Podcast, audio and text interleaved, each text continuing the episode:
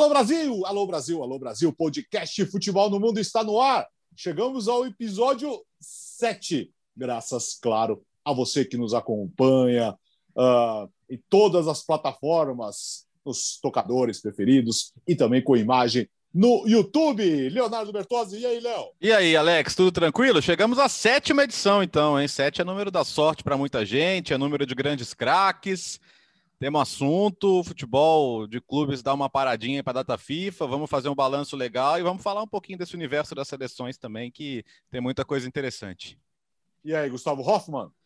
Tudo bem, Alex? Um grande abraço para você, um abraço para o Bertozzi, para todos e todas fãs de esportes que acompanham o podcast Futebol no Mundo. Vamos falar de clubes também, né? De muita coisa boa que aconteceu nesse final de semana. Paris Saint-Germain, com o Mbappé se destacando, Barcelona jogando fino da bola, uma goleada espetacular para cima da Real Sociedad. Tem até ligas que querem criar na pauta do programa.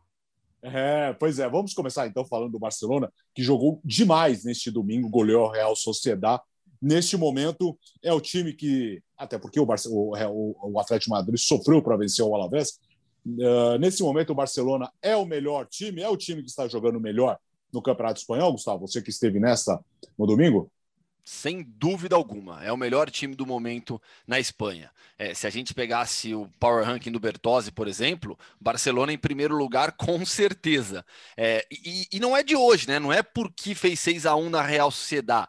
Já vinha nas últimas semanas, na minha opinião, como o melhor time da Espanha. Uma sequência incrível de vencibilidade, são 18 rodadas sem perder, não perde desde aquele 2 a 1 para o Cádiz fora de casa. E depois dessa partida fora de casa, o Barcelona também já venceu nove nove consecutivas como visitante o esquema tático mudou e encaixou. Essa é a verdade. E aí a gente tem que dar os méritos ao Ronald Koeman. Até o Bertozzi escreveu no Twitter, eu concordo demais. Eu também, eu, eu não fui entusiasta da contratação do Koeman, mas é fato que agora ele está conseguindo fazer um bom trabalho está tirando muito dos jogadores que tem e faz com que alguns jogadores subam o nível. Para mim, o caso mais evidente é do Frank de Jong, que é o jogador da variação tática, né? O, o sistema de 3-4-3 como base é, de tudo tem funcionado tão bem que ele recuou o Frank de Jong para jogar como zagueiro, para fazer a saída de bola contra times que jogam mais recuados. Foi o caso nesse final de semana. Colocou o Frank de Jong para jogar entre o Mingueza e o Lenglet. Com isso, os dois alas sobem bastante, têm liberdade e subiram de nível também. Jordi Alba voltou a ser convocado para a seleção espanhola. Serginho Deste marcou dois gols, os dois primeiros dele por La Liga, se tornou o terceiro jogador norte-americano na história da competição a marcar. Os outros foram Jose Outdoor pelo Vila Real, 2008, e o Yunus Musa pelo Valência em 2020. E o, o Serginho Deste tornou o primeiro a marcar dois gols em um jogo. Então é um esquema que potencializa diversos atletas. O Busquets deu um passe espetacular para o Lionel Messi. Busquets joga demais está jogando com uma segurança é, enorme também nesse esquema tático. O Pedri foi convocado pela primeira vez para a seleção espanhola. Até o Griezmann está jogando bem, voltou a jogar bem. O Dembélé com bom rendimento também. Os dois como atacantes, fazendo a diagonal, entrando na, muito na grande área, com o Messi sendo é, a, a referência de tudo que acontece ao seu redor. Claro que o Barcelona passa demais pelo Messi. Ontem, no domingo, ele fez mais uma, teve mais uma grande atuação. É o melhor time do momento, segue na cola do Atlético de Madrid. É, e eu tenho feito os últimos jogos do Atlético de Madrid, né? Fiz contra o Getafe, fiz contra o Alavés. É um momento de mais dificuldade mesmo, né? As coisas não estão fluindo tão fácil, as vitórias estão sendo arrancadas. Isso quando vem, né? Quanto o Getafe, por exemplo, ficou no 0 a 0 ali. Então, é o momento de forma do Atlético já, já foi melhor. Então é o líder e é o líder com mérito, porque enquanto o Barcelona e o Real Madrid patinavam, o Atlético fez a gordura que hoje é o que garante que ele esteja na liderança, mas é um momento um pouco mais difícil para o time do, do, do Simeone. Não porque ah, porque é covarde, porque isso, que aquilo, porque é uma bobagem, né? Se você vê os jogos, o time está passando o tempo inteiro no campo de ataque tentando ganhar. Sim. E não está fácil, mas está conseguindo é, pelo menos manter a liderança nesse momento. Mas isso que o Gustavo falou do Barcelona eu acho bem interessante, porque o trabalho do técnico é tentar tirar o melhor de cada jogador, mas para que isso funcione para o time. Teve um momento em que o De Jong, jogando mais avançado, estava fazendo até muito gol, entrando na área como elemento surpresa, participando mas isso estava compensando coletivamente para o time, que estava com a defesa exposta, uma defesa que é mais lenta, especialmente quando não tem o Araújo, que eu acho um zagueiro de um futuro tremendo. Então, assim, o importante é só o De Jong jogar bem ou todo mundo jogar bem, né? Então, é, é, porque eu tive essa discussão no Twitter também, ah, mas não é um desperdício o De Jong jogar mais atrás. É, o, o, melhor é o, que, é o melhor para o time, né? E acho que é o que está acontecendo agora. Não só porque ajuda muito o Busquets, que, que, que tem que voltar menos, tem que percorrer, tem que ocupar menos espaço no campo. Mas, cara, Jordi Alba, com liberdade para apoiar, apoiar, apoiar, e aquelas combinações que ele faz com o Messi, que são uhum. excepcionais e que são de cor. E o Serginho Deste também, que, enfim, não, não, não tem que ser pressionado para ser o novo Daniel Alves, mas é um jogador de um potencial ofensivo imenso também. Então você está tirando mais desses jogadores. E o Messi é o Messi, né, cara? Eu, eu, eu vejo gente falando, ah, o Messi está caminhando para o final da carreira. Pode até estar. Tá, mas olha o que ele ainda faz, né? Olha o que Pelo ele ainda amor é de Deus, essa conversa de novo. É, é, então, olha o que ele ainda é capaz de produzir. Claro que uma hora. Gols já, né? Uma hora a mágica vai acabar, uma hora vai, porque ninguém é eterno, mas ele ainda é absolutamente capaz é o que a gente discutiu outras vezes, né? A gente dá tanto por certo que Messi e Cristiano Ronaldo são capazes de fazer que a gente parou de se impressionar quando a gente nunca deveria parar de se impressionar com o que eles são capazes. Então, o fato é que o Barcelona, embora tenha saído da Champions, inclusive jogando bem a partida de volta contra o PSG, né? Ah, ia virar se fizesse aquele gol no final do primeiro tempo? Não sei. Até acho que não, mas podia, né? Tava, tava, conseguiria dar um, dar um tempero a mais num confronto que todo mundo estava dando como, como já terminado. E jogou bem, jogou melhor que o PSG. Claro que o PSG com uma vantagem boa. E no campeonato tem quase sempre jogado bem. Tá na final da Copa do Rei, né? Vai ter uma revanche aí com o Atlético Bilbao agora em abril, né? O Atlético joga duas finais, como a gente lembrou aqui semana passada. E pode ser campeão espanhol, pode. Cara, quatro pontos, tem confronto direto. O time tá jogando melhor que o Atlético de Madrid hoje. Pode acontecer, é absolutamente possível. O, o, o Laporta, na, na, na, na no seu discurso de posse, é claro que ele não falaria o contrário. Claro que ele não chegaria e hum. falaria: olha, estamos pensando em quem vai ser o técnico e tal. Era óbvio que ele ia apoiar o Kuman. Mas se ele tem um ano a mais de contrato e o time está melhorando, sabe, vai interromper agora? Porque todo mundo fala, ah, o Chave, o Chave. Cara, deixa o Chave vai ser técnico do Barcelona. Você precisa apressar esse processo ou você pode deixar o processo natural? É, vai acontecer um dia, né? Eu sei que o Xavi é um nome gigante e, e, e tem um, também um começo muito promissor da sua carreira de técnico, mas calma, gente, calma. E eu, eu, eu, eu, como disse o Gustavo, não é que eu seja o maior fã do Kuma, não mas eu não vou deixar de reconhecer quando ele encontra boas soluções. acho que é o que, acontece hoje com o Barcelona. E, Aliás... e, é o melhor momento dele, né? Nesse momento, no, ah. durante toda, toda, todo esse tempo no Barcelona, né? Com certeza. E provavelmente, Alex, é, a vitória por 6 a 1 sobre a Real Sociedad foi o melhor jogo do Barcelona sob o comando do Ronald Koeman. É uma atuação de imposição. A Real Sociedad teve chances no início com o Isaac, o Ter Stegen, para variar, impediu é, os gols do adversário. O Ter Stegen é, é, um fenômeno, é um monstro, é absurdo que ele está jogando. Nível de jogo altíssimo também. Mas é, sem dúvida alguma, o melhor momento do Ronald Koeman. O Bertozzi citou o Xavi. É, duas notícias dessa segunda-feira. Xabi Alonso será o novo técnico do Borussia Mönchengladbach a partir da próxima temporada e Vika Olit vai substituir o Victor Goncharenko no CSKA Moscou. Vocês estão ficando velhos, absolutamente Muito. velhos já. Xabi Alonso Nossa, e Vika Olit treinadores. O que eu pus o Vika Olit de atacante no Fantasy não foi pouco não, viu? jogou pelo, pelo, ele teve uma passagem marcante pelo Hamburgo, jogou pelo Bayern, no CSKA Moscou ele foi é, determinante, foi tem, tem uma Talvez a melhor passagem da carreira tenha sido pelo CSK Moscou, por isso que ele tem essa ligação, esse vínculo com o clube até hoje. Mas Xabi Alonso e Vika Olit serão treinadores. Um último ponto que eu queria abordar sobre o Barça, uhum. porque nos últimos tempos é, é, tem muita gente, né? Aquele pessoal que gosta só de tirar sarro, de que não assiste, aí quando vê é alguém falhando, alguém não dando certo, gosta de apontar o dedo. É, tem muito brasileiro que nos últimos tempos adora tirar sarro de La Macia. Ah, La Macia não funciona, olha aí. Aí gostam de citar vários jogadores que se profissionalizaram pelo Barcelona é, e, não, e não vingaram, não viraram grandes jogadores. Só que La Macia, é, atualmente, voltou a formar jogadores que estão no time profissional, no time de cima e jogando bem. Pedri, a gente já falou, convocado para a seleção espanhola. Mingueça, com algumas dúvidas, mas vai se estabelecendo como um zagueiro titular. O contrato termina ao final da temporada, o Barcelona tem a opção de renovação. E Likes Moriba, 18 anos, para mim é um fenômeno esse garoto. Ele tem um potencial absurdo, absurdo. O Rick Puig, com a lesão do Coutinho, ele passou a ser um meio-campista muito utilizado saindo do banco e está sempre entrando. Bertozzi já citou Araújo também, que não é necessariamente de La Masia, mas é um garoto que vai, que vai sendo aproveitado pelo Barcelona. Então, assim, é, é, é, o, Você nem falou do Ansu Fati, né? O Ansu Fati, que está machucado e que no é. início da temporada era o grande destaque do time ao lado do Messi. Né? Então, assim, olha quantos jovens estão sendo bem aproveitados pelo Barcelona nessa temporada. Falando em grande momento, vamos para a França. 100 gols de Mbappé na Ligue 1, Léo. É, ele é o mais jovem, né, a alcançar essa marca. O Mbappé fez 22 anos em dezembro, né? Já tem 100 gols aí na Ligue 1. É, o, o, o, Mbappé versão Poquetino tá impressionante, né? É, é, eu até acho que a primeira parte da temporada dele foi bem irregular, né? Não, não, não, não teve uma grande sequência marcando, mas é, já são 12 gols nos últimos oito jogos, aí, se a gente contar Champions, que ele fez quatro gols nos dois jogos com o Barcelona, contando Ligue 1, contando Copa da França, que ele fez um partidaço contra o Lille, o terceiro gol, o, o terceiro gol do PSG no finalzinho, que ele dá uma, uma, uma cavadinha na bola, é coisa de poucos, é coisa de jogador acima da média.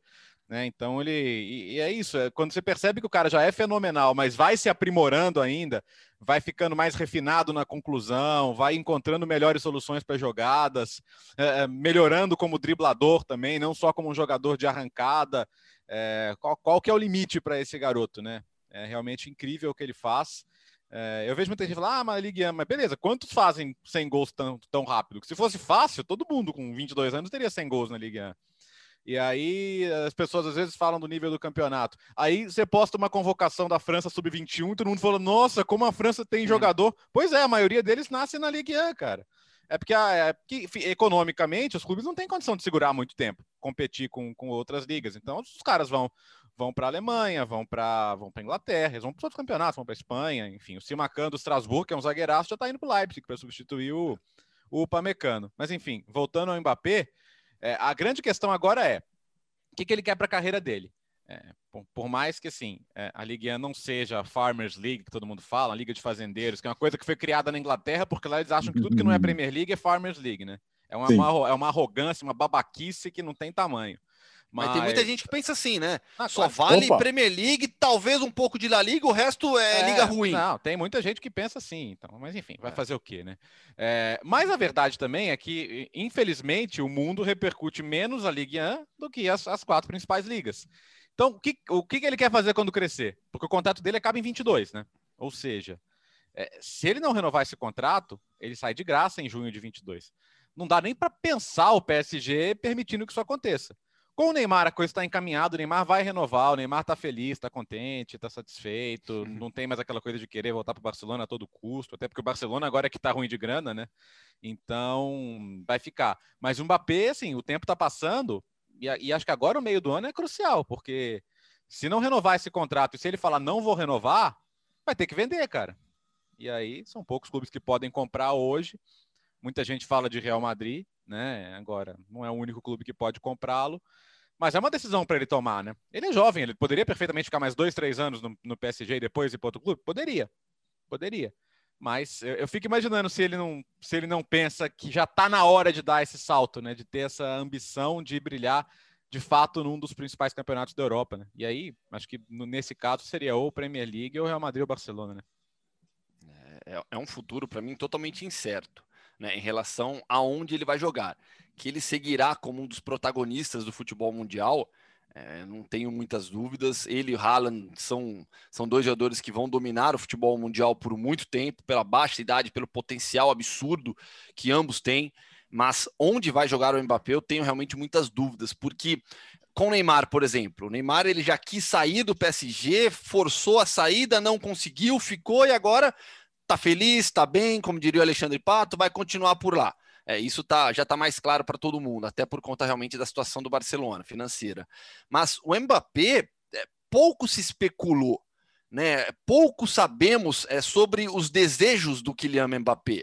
O que ele quer, o que ele pensa. A vontade é ficar no PSG, a vontade é de um dia jogar na Premier League, quer jogar no Barcelona ou no Real Madrid a gente tem pouco do Mbappé falando sobre isso. Tem contrato, vai seguir cumprindo. O Paris Saint-Germain realmente tem uma negociação complicadíssima pela frente. A gente sabe que dinheiro não é problema, mas eu acho que passa muito, muito, muito pela ambição esportiva do Mbappé.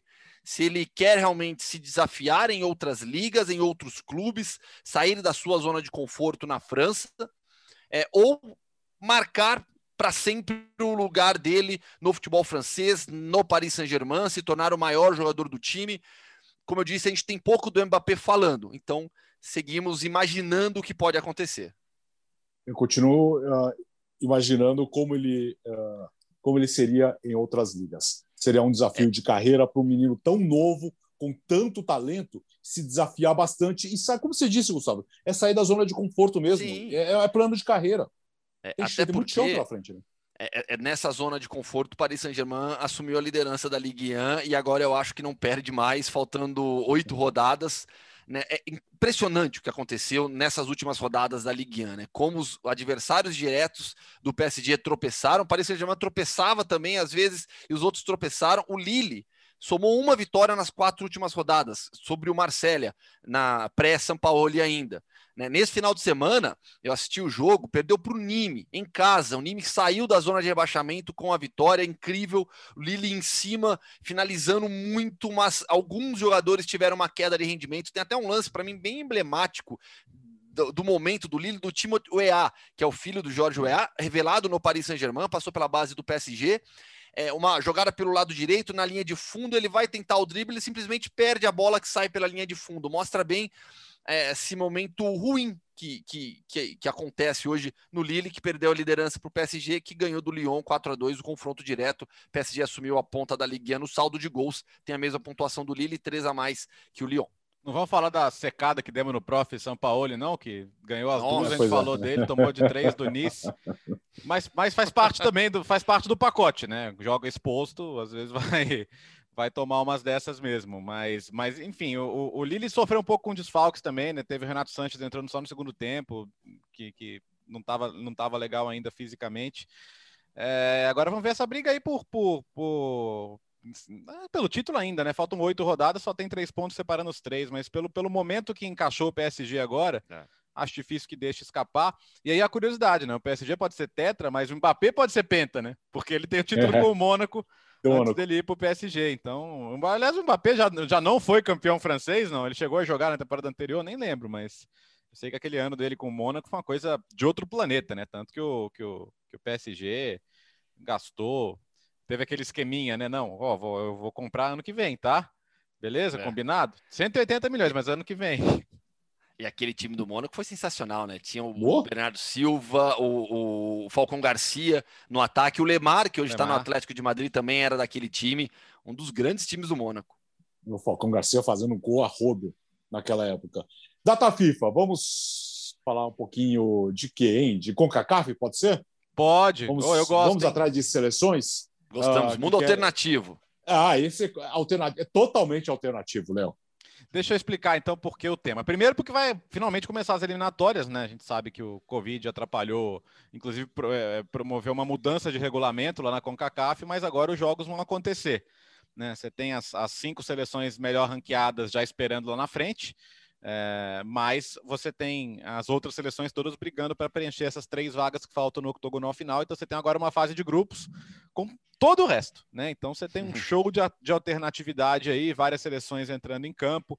Você vai ter Curaçao, vai ter Suriname, vai ter Cuba. E o que, que essas seleções têm em comum? Ou elas começaram a procurar mais jogadores uh, atuando no exterior, as que não faziam isso, como Cuba. Cuba é, só, só, só, trabalhava com jogadores de lá e agora começou a chamar jogadores que atuam fora também, como o caso do Onel Hernandes, né, que é jogador do, do Norwich, que é, deve subir para a Premier League nessa temporada de novo. E, e, Suriname também tinha, tinha uma questão muito fechada, né? Ela entendia que se o jogador ia embora e aí virava holandês, ele já não podia mais ser surinamês. E agora eles falaram, por quê, né? Que bobagem, pô. O cara tá, não, não vai mais jogar pela Holanda, tá disponível, a regra permite. Por que não tentar montar uma seleção mais competitiva com base até no que fez Curaçao já. E Curaçao cresceu muito. O técnico de Curaçao é Gus Hiddink, hein? Eu vou ter atenção porque ele já, já fez alguns milagres aí é, é, é, ao longo da sua carreira. Mas Curaçao conseguiu dar um salto legal, né? Com, com o Cuco Martina, com o Anitta, que jogou no Ajax, no Newcastle. Então conseguiu montar uma seleção mais competitiva, já fez bom trabalho em Copa Ouro. E por que não sonhar de repente chegar na Copa do Mundo? Seria um, um feito fenomenal. Então o Suriname pode ir por esse caminho também, mas não sei o que o Gustavo acha, mas eu acho que para o nível de competitividade da, da CONCACAF é ótimo que essas seleções comecem a, a buscar mais jogadores, né? Bom, primeiro, vamos lá. É, em relação ao Anitta, não cura a Covid, mas tem boa Ai. presença. Ai. Ai. Ah. Ah.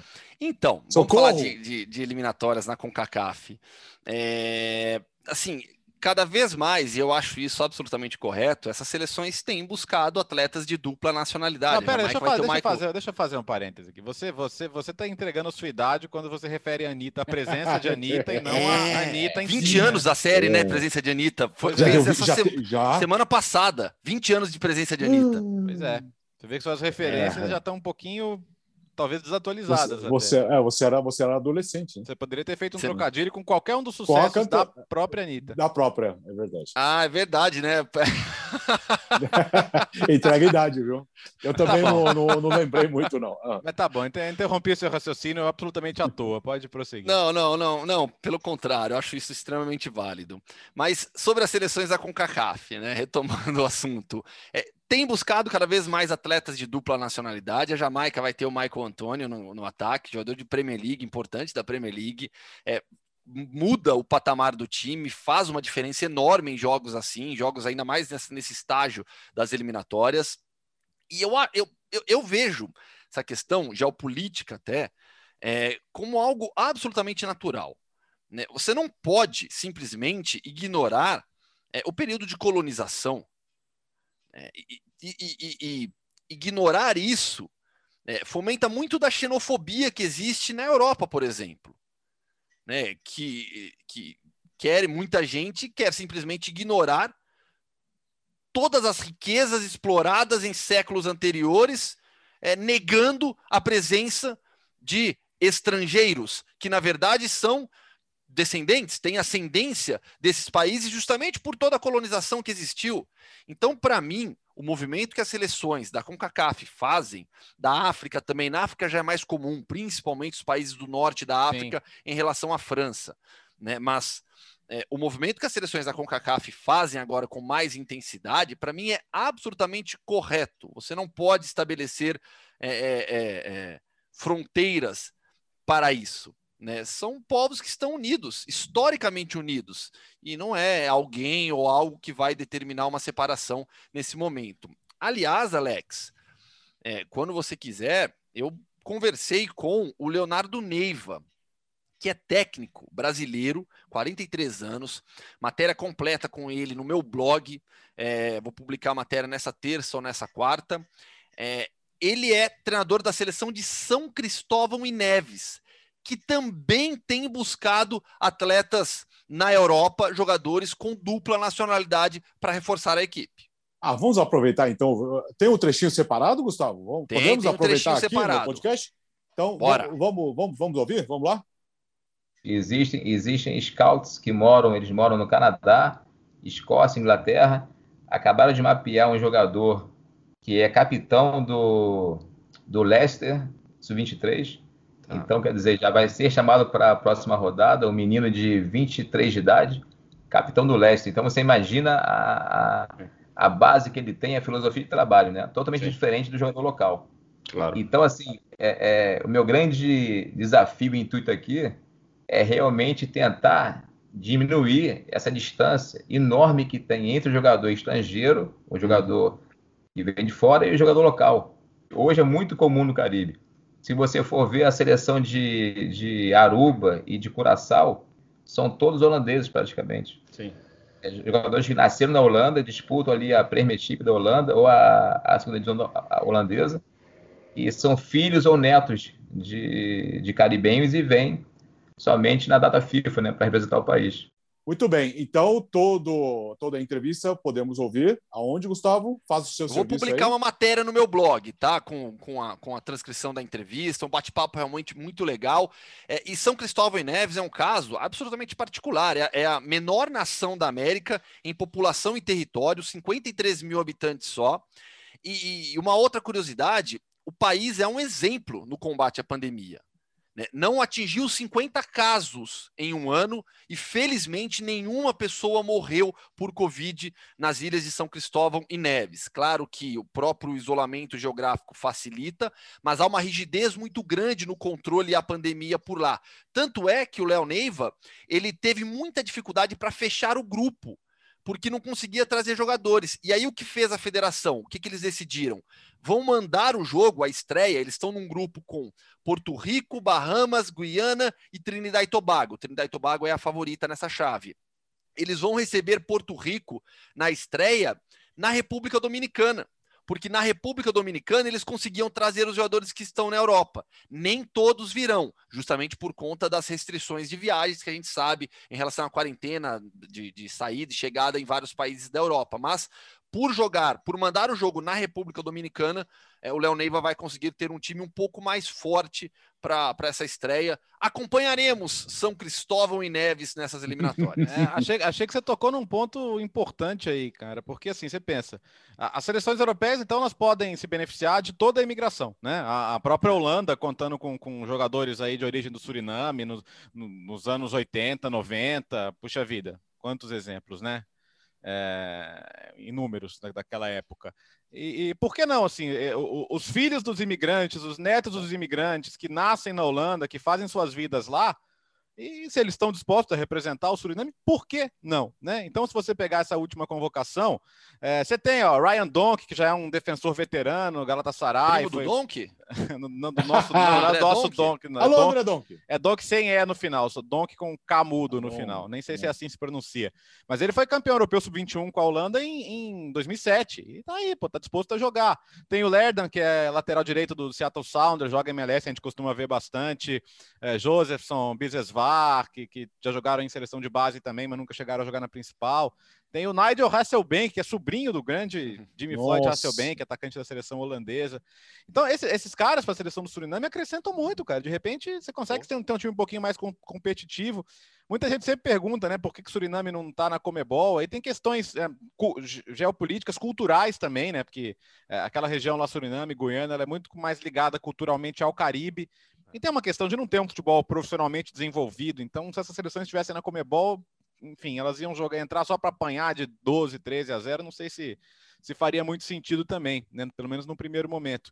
Mas, enfim, é só uma curiosidade, porque eu sei que essa é uma pergunta que todo mundo faz na, na primeira hora, né? Ah, por que, que Suriname e as Goianas não estão na, na Comebol? Então, é uma questão que, que não é só futebolística. Mas vai saber, né? O Suriname está no grupo do Canadá, por exemplo, né? Que, que é o favorito da classificação nesse grupo, né? Lembrando que só a primeira de cada grupo passa, são seis grupos, aí você tem três cruzamentos para definir quem são os três classificados para a fase final. A Jamaica não está nessa fase, porque a Jamaica já é, é, é graduada no ranking para estar tá na fase final. Quinta-feira, se você está nos ouvindo antes da quinta, tem Estados Unidos e Jamaica à tarde na ESPN Brasil. Vou estar nessa transmissão com, com o Prieto e é muito legal, cara. Então a gente vai poder, poder ver a, estreia do André Gray do Watford, né, que é um desses novos convocados, o Liam Moore, zagueiro, capitão do Reading, o, o Michael Antônio, que o Gustavo citou, ainda não está nessa lista, porque tem um, todo um processo burocrático aí para a transição dele para a Jamaica. Mas aí, assim, o que, que, deve ser mais gratificante? Você ser um, um, reservão da Inglaterra, que pode ir ou não para a Copa do Mundo, que tem poucas oportunidades e vai apostar uma ficha, às vezes, para ser o último atacante convocado e talvez nem seja, ou ser o principal atacante da Jamaica, poder levar a Jamaica para uma Copa do Mundo e, e de repente estar tá na Copa do Mundo como uma estrela dessa seleção. Eu acho que, eu acho que ele pensou isso. Talvez seja mais gratificante mesmo, né? E, e sabe quem que foi? Quem foi um dos precursores nessa é, busca por atletas de dupla nacionalidade? É. O René Simões, na Verdade. Jamaica. Oh.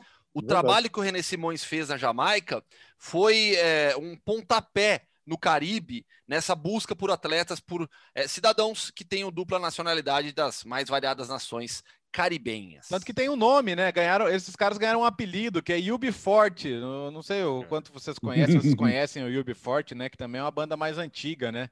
Mas nos Eu anos conheço. 80 fizeram muito sucesso na tocando reggae, né? Ressuscitou. São, são de Birmingham. Eu tinha, até tinha o CD live em Moscou deles. Eles tocaram em Moscou Nossa. no auge da, da Guerra Fria. Foi bem, bem legal isso aí. Mas, mas assim, é, é, como eles eram britânicos que tocavam reggae, esses jogadores que vêm da, da, da, do Reino Unido e representam a Jamaica ficaram conhecidos como UB40. E é claro que tem a hum. discussão, né? Porque eles pensam lá, pô, mas esses caras têm realmente identificação com a Jamaica ou só estão aproveitando uma oportunidade? Acho que cada um é cada um, entendeu? Mas no final das contas, o, o trabalho sempre tem que ser para ter uma representação melhor. Você não vai conseguir que um Sterling, que vai jogar pela Jamaica, né? Porque esse cara ele vai jogar na seleção inglesa e ponto.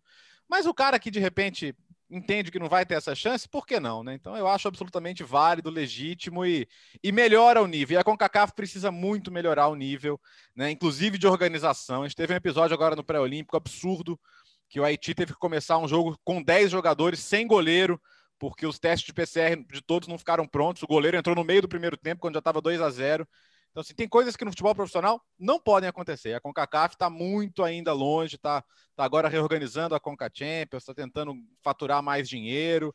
E acho que isso já é um gancho até para o nosso próximo assunto, para falar a verdade. É verdade. É, aliás, antes de mais nada, eu proponho que a gente tenha um DJ aqui, né? Porque tamo, a gente está viajando. um Sabe quarto elemento podia ser um DJ aqui. O Bertozzi falou e o Before, eu não lembrei na hora, mas eu lembrei, recentemente né? eu estava ouvindo reggae, né? E aí tocou o Before na playlist que eu, que eu tava lá, mas foi bom demais ouvir de novo. Tanto tempo que eu não via Jimmy Cliff, Peter Tosh. Nossa, Nossa que maravilha. Oh, quem é a favor de, uh, de ligas transnacionais? O que hum. seria isso? Vamos. É, é, olha, é, isso é polêmico. Vamos, é vamos polêmico. com calma. É polêmico. Começa explicando, Léo. Eu sou contra, vai começar. É... Vamos lá. É... Surgiu, é, semana passada foi debatida a, a possibilidade de, de, a formação de uma liga é, entre Holanda e Bélgica, né? Que seria a Beneliga, que vem de Bélgica e Netherlands.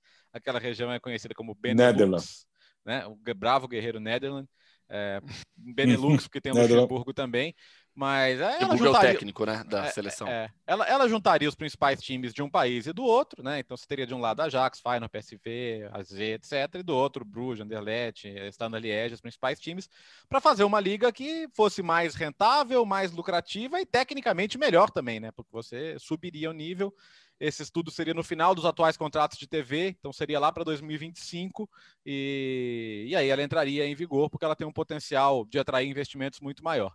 Claro que na Bélgica ela foi melhor recebida que na Holanda, né, porque os holandeses entendem que precisam menos dos belgas que os belgas dos holandeses, mas é uma discussão em andamento. O presidente da FIFA, o Gianni Infantino, já deu sinais de que poderia aprovar. Que que, qual que é o discurso do Infantino que é politicão? Olha, quanto mais ligas capazes de rivalizar com as principais ligas, quanto mais o futebol for capaz de se sustentar em diferentes partes do mundo, melhor. Então, ele daria o aval. Para a UEFA, já não sei se é bom negócio, porque a UEFA tem, tem travado aí outras tentativas, né? Porque para a UEFA o negócio é valorizar as competições dela, UEFA, né? Que são Champions League, Europa League, agora Conference League, e não fazer com que as ligas, que já são as ligas nacionais, deixem de ser nacionais e englobem mais países, porque senão vira concorrência para ela, né? Então, enfim, eu quero saber a opinião do Gustavo nisso aí. Acho que a ideia não é ruim, mas eu acho que dificilmente ela vai adiante, porque ela poderia abrir precedentes muito perigosos, na minha opinião, dentro do futebol. É, eu não sou 100% contra. Eu acho que é uma ideia que pode ser aplicada em alguns casos. Vamos só falar um pouquinho da história, né? De, de, de, do que já foi feito, do que já aconteceu em relação a ligas transnacionais. É, em 2012, a UEFA aprovou a criação de uma Beneligue feminina. Holanda e Bélgica chegaram a ter um campeonato único entre 2012 e 2015, futebol feminino.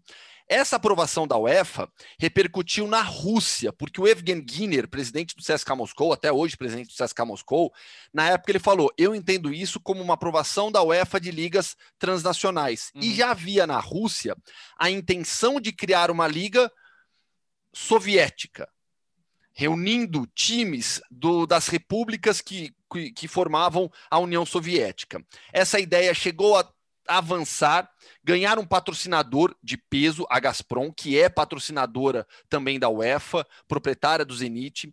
Esse projeto teve andamento, só que as tensões políticas na região aumentaram demais. Em 2014, explodiu a guerra no leste da Ucrânia, colocando de, de um lado Rússia, do outro Ucrânia.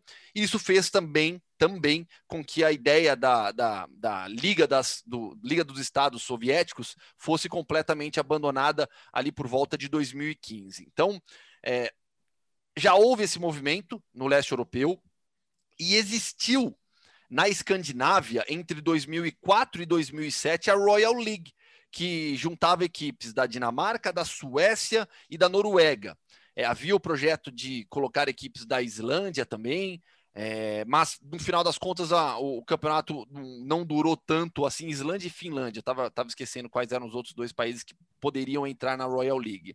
É, só time dinamarquês venceu a Royal League. O Copenhagen venceu a primeira edição, ganhou do Gotemburgo na final. O Copenhagen venceu a segunda edição, ganhou do Lillestrøm da Noruega na segunda. E o Brondby da Dinamarca venceu o Copenhagen, uma final dinamarquesa é, na terceira e depois o torneio acabou. Quando eu digo que eu não sou 100% contra, é porque eu não entendo que elas possam substituir as ligas nacionais. Porém, é, em alguns casos, em muitos países, eu acho que ela pode coexistir com as ligas nacionais. Então, na Inglaterra, a gente tem Copa da Liga. Eu acho uma, eu, eu acho que se, se houvesse uma, uma competição é, transnacional, ela é muito mais interessante do que uma Copa da Liga. Então, não, mas, mas aí é outra casos. coisa, né? Não é substituir. Sim. Porque nesse caso de Holanda e Bélgica, eu, pelo que eu entendi, ela, ela substituiria. Não é, o, não é que o Ajax continuaria jogando a Eredivisie, ele iria jogar é, essa não. liga. Né? Isso eu não concordo. E aí eu também não concordo. É, é, o que eu acho é que ela poderia, esse tipo de torneio poderia surgir como uma Copa, reunindo esses países que têm uma ligação cultural. Assim eu vejo uma possibilidade. Até para você gerar mais renda, gerar mais, mais dinheiro para esses clubes também. Né? Eu acho que um torneio internacional, reunindo Bélgica e Holanda, reunindo os países que, que formavam a União Soviética, né? ou uma Copa dos Países Bálticos, ou uma retomada de uma Royal League, como Copa, eu acho que é um atrativo financeiro. Né? Então, dessa maneira, eu, eu, eu, eu acho possível e gostaria. Substituindo ligas nacionais, não. É, então. Porque... Até porque você vai acabar com os clubes pequenos. Os tradicion... Tem um monte de clube tradicional ali na Holanda. Faz o que com esses clubes? É o que eu tô pensando. Aí que, que, quer dizer, a Eredivisie ia virar uma segunda divisão dessa liga? Pois é. Para mim, assim, para mim não, não encaixa muito, não faz muito sentido. E como é que ficaria a vaga em competição europeia? Por isso que eu acho que a UEFA nunca vai dar o sinal verde para isso. E aí? Então, aí num ano, da Ajax em primeiro, PSV em segundo.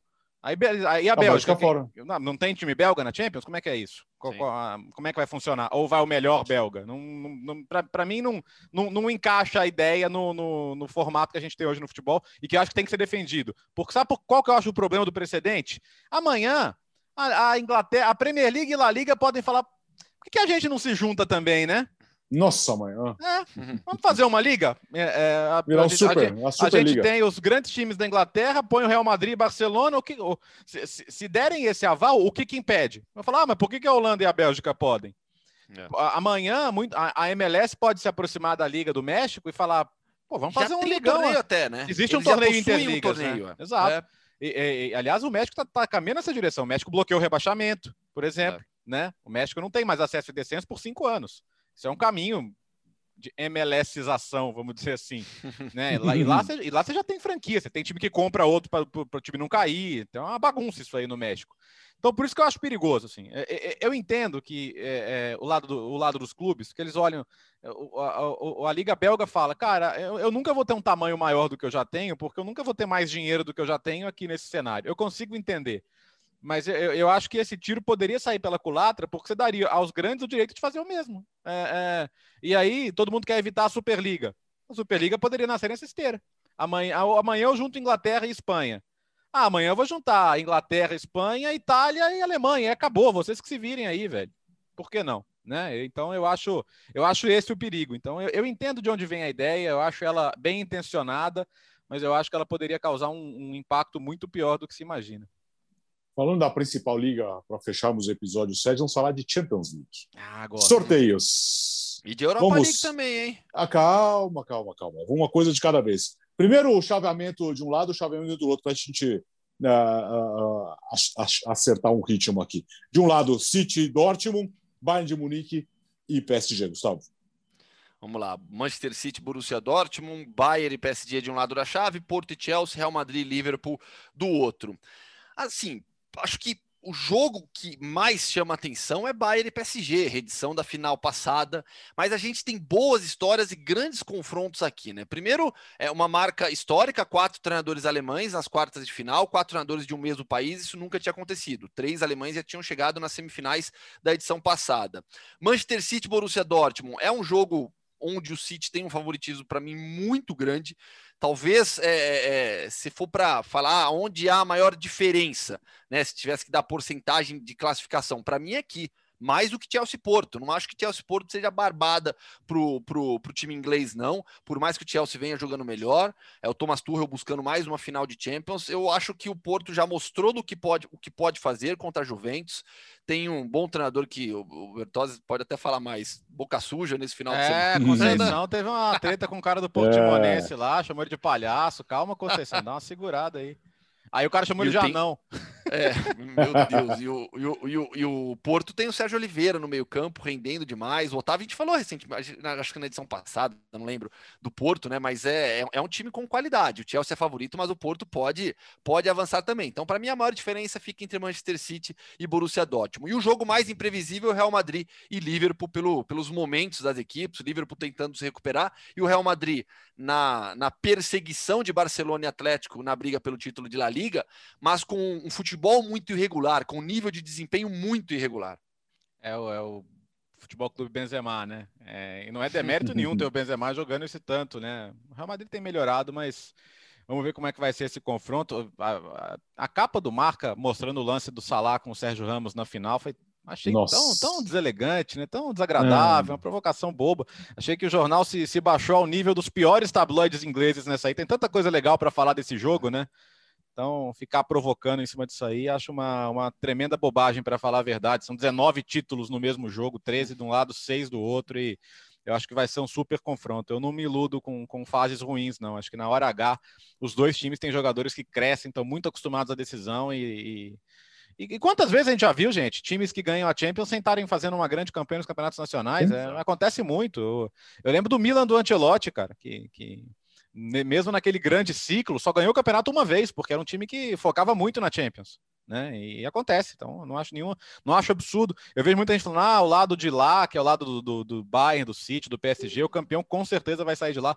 Não concordo, não concordo. Acho que qualquer, e mesmo se o Chelsea chegar numa final também, o time não toma gol mais, pô. Chegou o Tuchel, é quase impossível fazer gol no Chelsea. Uhum.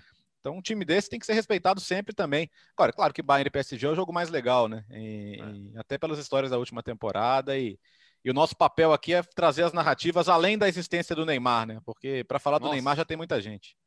Aliás, ah, do Neymar. Final, do final de semana, o Bayern 4 a 0 para cima do Stuttgart, com um jogador a menos desde os 12 minutos do primeiro tempo. Alfonso Davis foi expulso, os quatro gols marcados na primeira etapa. Lewandowski chegou a 35 gols já na Bundesliga, vai quebrar o recorde do Gerd Miller se, se nada e tomara que nada aconteça com ele. Na ausência do Hamburgo, e... na ausência do Hamburgo, alguém tem que fazer o papel do Hamburgo, né? é, pois é. E a Liga Europa? Gustavo, temos confrontos interessantes. Esse Ajax e Roma é legal demais. Tem o Arsenal contra o Slavia Praga. Desculpa, aí o Dinamo Zagreb contra o Villarreal, o Dinamo Zagreb que uh, eliminou o Tottenham, Granada e Manchester United. É, eu torci demais para ter um Slavia Praga e Dinamo Zagreb porque eles não são Nossa. os favoritos nos seus confrontos. O pessoal pode ter falando, ainda. Ah, é, não, claro, eles podem, tipo, podem se cruzar na semifinal. Mas assim, é, o pessoal fala muito, né? Ah, o Sevilha não está na Liga Europa, então o torneio está aberto. Mas o Naim está, então não é bem assim, não. o Vila Real é, é, é, bastante favorito contra o Dinamo Zagreb. Eu acho que é, a equipe croata surpreendeu demais na volta contra o Tottenham. Mas é, o Vila Real, que conseguiu se recuperar nas últimas rodadas de La Liga, também teve uma queda muito grande, mas já, já voltou a brigar por vagas continentais. Vila Real é um time melhor, superior ao Dinamo Zagreb do Orchid, que fez o, o, o hat-trick contra, contra o Tottenham. Dos dois times do leste europeu, para mim, quem tem mais chance de avançar, na verdade, aí eu acho que tem uma chance real mesmo, não, não descartando o Dinamo Zagreb, mas para mim é o Slavia Praga porque o Slavia é um time melhor que o Dinamo Zagreb, derrubou já vários britânicos pelo caminho. Há pelo menos duas temporadas, duas, três temporadas, vem consistentemente jogando futebol é, de nível internacional, jogando de igual para igual com os melhores times do continente. É, então, assim, o Slavia Praga, comandado pelo Indrich Tripchovski, é uma equipe que pode sim derrubar o Arsenal. Tem mais jogadores, tem mais orçamento, atletas de seleção de altíssimo nível, não estou aqui falando que o, que o Slavia Praga seja o favorito, só que eu acho que a diferença aí, a distância do Arsenal para o Slavia Praga não é tão grande como muita gente que só vê Premier League acha. É, infelizmente, a classificação do Slavia foi manchada também por uma acusação de racismo, né, do Kudela com o camarada do, do Rangers. Tem as imagens dele cobrindo a boca para falar alguma coisa, e depois o camarada sai indignado, revoltado e, e Acho que ninguém, ninguém encena aquele ponto, né? Então eu levo muito a sério a acusação. E aí, para piorar, depois alguns torcedores, uns, uns, ultras idiotas lá do Slavia, tiraram uma foto com uma faixa que ofendia o Camará. Enfim, acho que é difícil investigar porque, porque a gente sabe que a UEFA, nesses casos, né, tem, tem coisas que indignam muito mais a UEFA do que acusações de racismo, infelizmente. Né? Mas infelizmente e o Slavia, isso aconteceu. Bertossi, né? Na, alguns dias depois, acho que foi dois dias depois, se eu não me engano, um ou dois dias depois, publicou um vídeo com todos os jogadores com uma mensagem contra o racismo em várias línguas. Então, o clube se posicionou é, contra o racismo, mas eu acho que o clube também deveria investigar o que aconteceu. Pois é, é deveria mesmo. E, e, do outro lado, né? A, a, cara, Roma é a coisa mais curiosa, porque a, numa temporada em que você tem um nível muito bom na Série A, é, só sobrou a Roma na Europa. Só que a Roma na Série A não ganha de ninguém dos, dos bons. Não ganha. A Roma não, a Roma não ganhou da, da Inter, não ganhou do Milan, não ganhou da Juventus, não ganhou da Atalanta, não ganhou da Lazio, não ganhou do Napoli, tomou um pau do Napoli no fim de semana, mas na Europa tá aí, tá viva. Mas vou te falar que jogando que a Roma tá jogando contra o Ajax, sou, sou mais Ajax nesse momento. Acho que o Ajax tem mais condição de passar, encontrar o United numa reedição da final recente que eles fizeram. Acho que o Granada, assim, cara, tá bom demais. Se o Granada tirar o United, é, não é para sair fazendo festa, porque não dá para sair, tá? Em lugar nenhum. É, por favor. Mas, mas assim, é, seria uma coisa épica, épica, épica, épica. Acho que nesse, acho que dificilmente o United não passa desse lado. E o United é o favorito para o título, né? Vamos ver se esse ano Sim. vai conseguir aproveitar. Não tendo o Sevilha pela frente é sempre uma, um alívio para todo mundo na Liga Europa. Mas o Gustavo lembrou bem do Unai Emery, né? Aliás, o United tem, tem quatro finais, né? Seguidas porque além das três do Sevilla, ainda teve uma com o Arsenal aí que ele perdeu para o Chelsea. E se, se Arsenal e Vila Real avançarem, a gente tem a reedição da semifinal histórica de Champions Sim. entre os dois também. Tem muita história nesse confronto. Cara, era legal aquele Vila Real, né? Do Riquelme, do, do Sorin. Marco Senna tava lá, né? Jogando tá, muito tá também. Do, do Manuel Pellegrini e o, e o Lehmann pegando aquele pênalti do Riquelme. O jogo ia para prorrogação ainda. Muita gente acha que ia classificar o Vila Real. Não, né? O jogo ainda ia para prorrogação, né? Porque tinha sido 1 a 0 tava 0 a 0 mas enfim, era a chance do Vila Real também de fazer uma final contra o, contra o Barcelona. Não deu, mas foi um momento histórico também. E, cara, e pro Arsenal tem um, tem um, diria, um plus a mais. Também tem pro Vila Real, né? Mas é, é a chance de voltar para a Champions, pela Premier League acho que não, né? Teve uma recuperada não. aí, mas agora arrancou na raça ainda esse empate com o West Ham, vai ser difícil ficar entre os quatro na Premier League. Aliás, todo mundo pergunta o que, que acontece se ganhar o Arsenal a Liga Europa e o Liverpool a Champions League e nenhum dos dois ficar entre os quatro. Aí, meu amigo, se você ficar em quarto na Premier League, babau, azar, Tchau. porque seis times não dá do mesmo país. Então pode acontecer. Então cuidado, o time que ficar em quarto na Premier League tem que torcer para não dar essa dobradinha aí, Arsenal e Liverpool, porque sobraria para um da Premier League, né? Terminou? Acho que sim, meus né? amigos. Ah, Pauta extensa hoje, já vamos pensando já na semana que vem. Vem aí a data FIFA, mas você vai ficar ligado aqui no podcast do Futebol no Mundo. Certo, Gustavo? Certíssimo. O pessoal pode mandar sugestão também. Pode, pode colocar a sugestão de pauta. É para quem estiver acompanhando o programa no YouTube, pode colocar aqui embaixo nos comentários. Para quem estiver ouvindo o Futebol no Mundo no seu aplicativo de podcast favorito, pode mandar mensagem para a gente no Twitter com sugestão de pauta também. Você, você nos ajuda a fazer o podcast. Falou, Léo. Valeu, gente. Muito bom. E, e quero reiterar aí para o fã do esporte que, que nos acompanha no YouTube. Comenta, pô. Deixa seu comentário. A gente gosta de comentário. é isso, meus amigos. Ficamos por aqui. Semana que vem tem mais. Mande seus comentários, sugestões de, de, de, de convidados. Estamos devendo aquela parceria com correspondentes Premier. Vamos organizar, vamos organizar. Vai dar tudo certo. E semana que vem a gente se encontra de novo. Valeu. Valeu. Valeu.